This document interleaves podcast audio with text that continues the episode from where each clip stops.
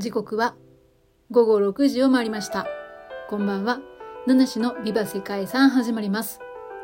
この配信は毎日一つの世界遺産とその世界遺産からイメージする世界遺産言葉を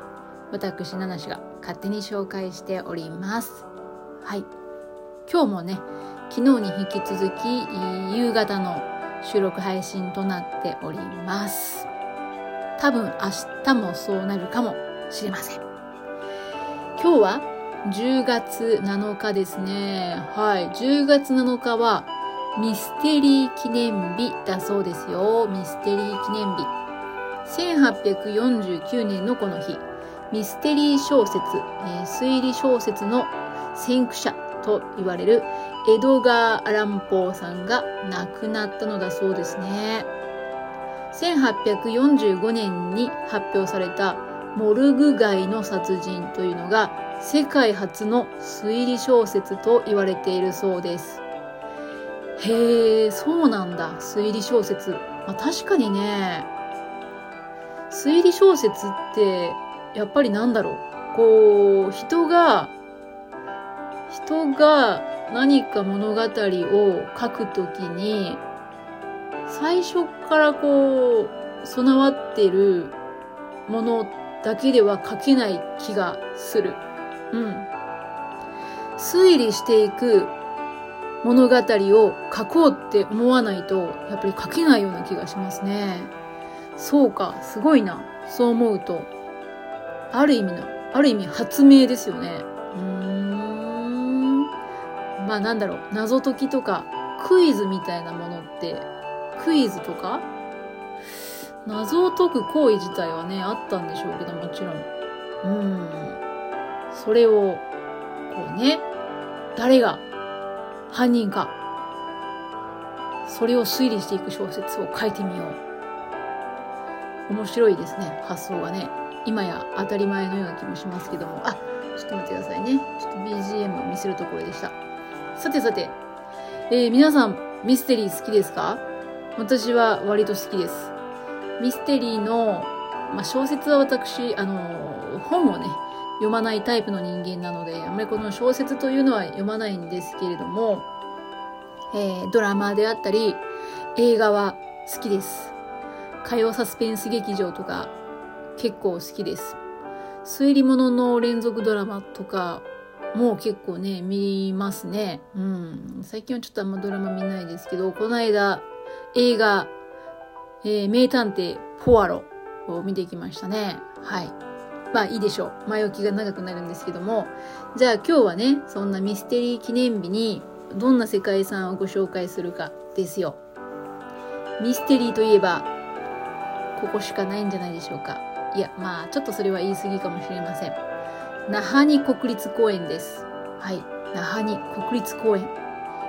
1978年に登録された世界で最初の世界遺産の12県の中の一つなんですね。カナダのノースウエスト準州にある国立公園です。で、えカナダのこのノースウエスト準州と呼ばれる場所には古代からの自然が残る未開の地というのがたくさんあるんですね。やっぱりカナダといえばね、自然じゃないですか？ね、自然、手つかず、やっぱり秘境って感じだと思うんですけれども、えーノースウェスト準州の住人っていうのは、およそ半数が先住民族だなんていうふうに言われていますね。そして世界遺産ナハニ国立公園はノースウェスト準州にあってカナダの秘境であったり、野生動物最後の楽園なんていうふうにね、呼ばれるそうです。で、ナハニ国立公園のナハニという名前は先住民であるデネ族の言葉で日本語に訳すと精神というね、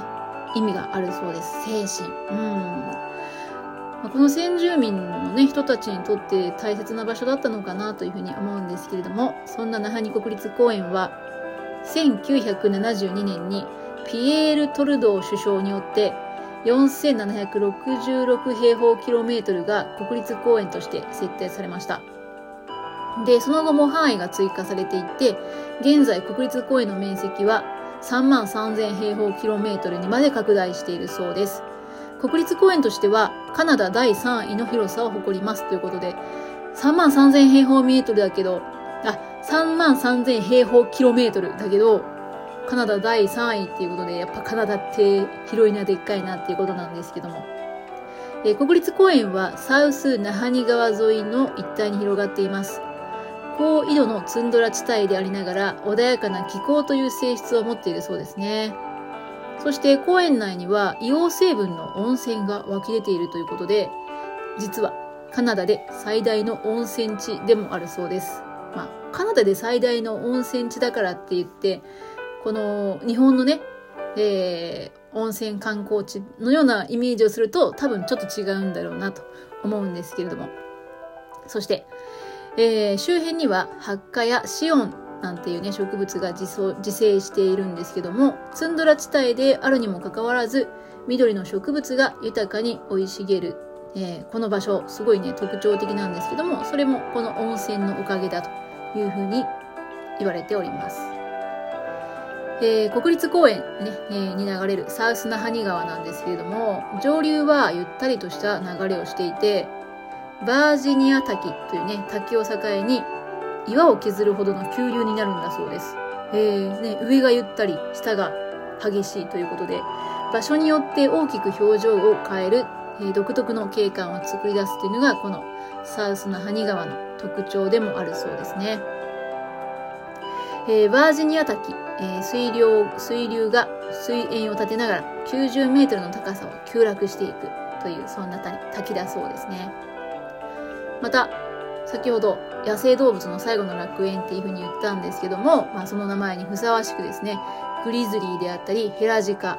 オオカミ、ウッドランドカリブーといったですね、珍しい動物も多数生息しております。はい。そしてね、まあ、この国立公園、自然、豊かな自然がたくさんあります。で、ここは人気の、まあ、観光地でもありますね。どんなことができるかと言いますと、たくさんいろんなアクティビティがあるということなんですけれども、えー、まずは、この国立公園の象徴でもあるバージニアフォールズ。まあ、この場所でキャンプファイヤー、ね、キャンプなんかができるそうですね。美しい壮大な滝を見ながらのキャンプができるそうです。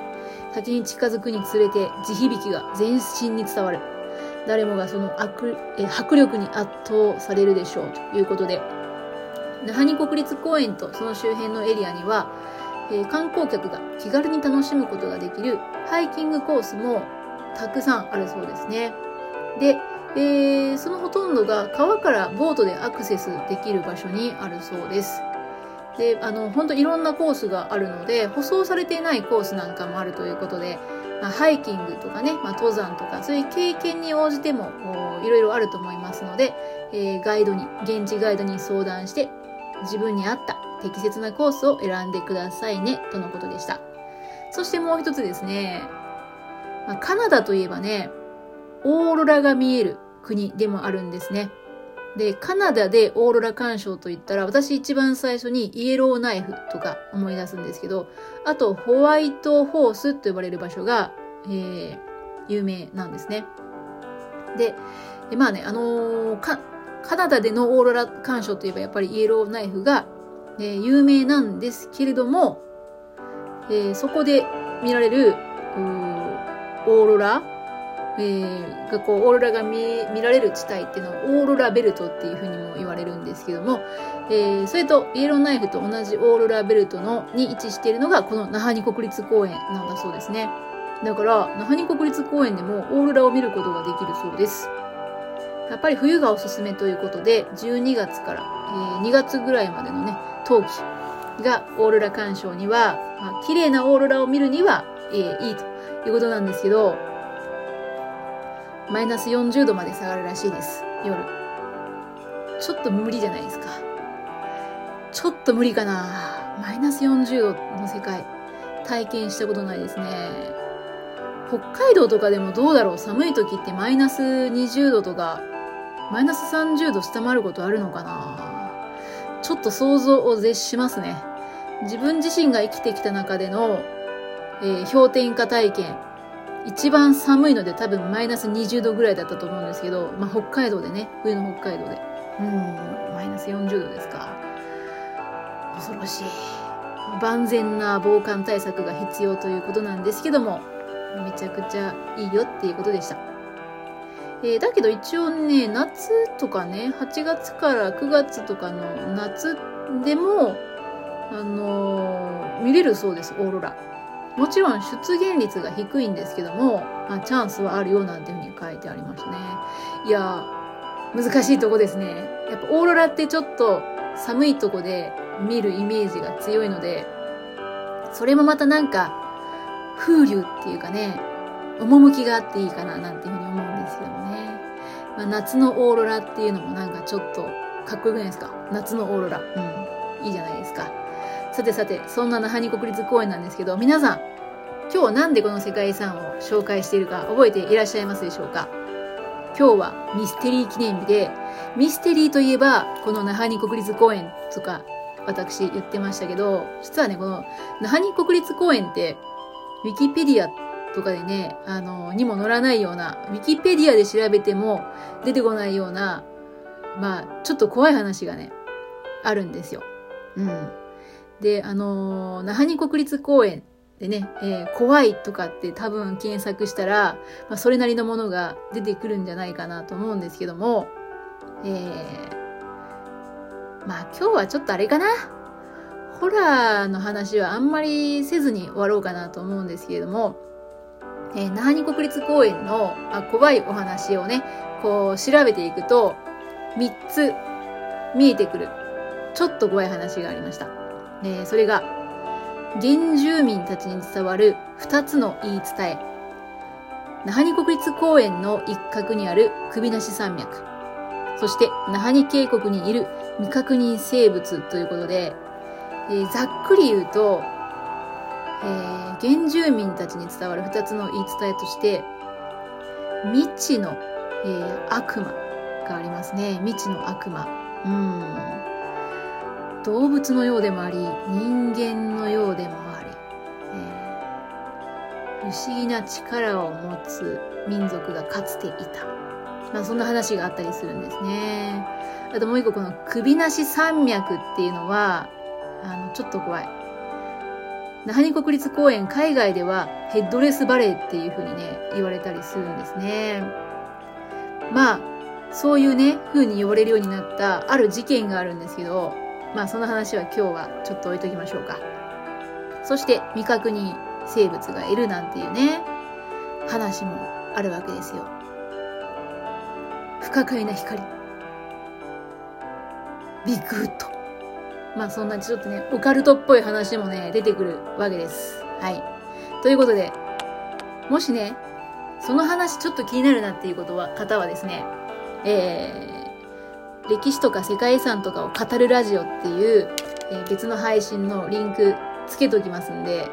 よかったら気になる方はね、そちらを聞いていただければと思います。まあまあ気持ち悪くて、えー、なんか怖い話がしておりますので、興味がある方だけはそちらを聞いていただければと思います。ということで、なんかちょっとふわふわっと終わりますけれども、今日はそんなミステリー記念日ということで、那覇に国立公園をご紹介しました。世界遺産言葉は、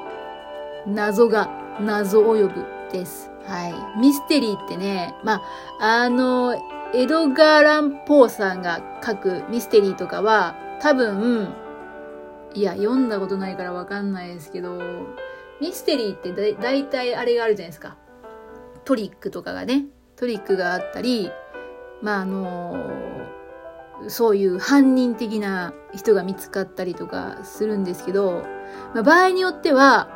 本当に謎が、謎のままっていう終わり方をすると思うんですけど、えー、那覇に国立公園にあるミステリーはもう全部謎が謎のままでございます。特に答えのない謎だけがあると。そんな、那覇に国立公園です。ということで、本日も最後までお聴きいただきましてありがとうございます。では皆様、素敵な一日をお過ごし、あ、間違えました。素敵な夜をお過ごしください。あ、夜だから聞かない方がいいかもしれませんね。はい。ミステリーの話は聞かない方がいいかもしれません。ということで、それではまた明日の収録でお会いしましょう。ナナシでした。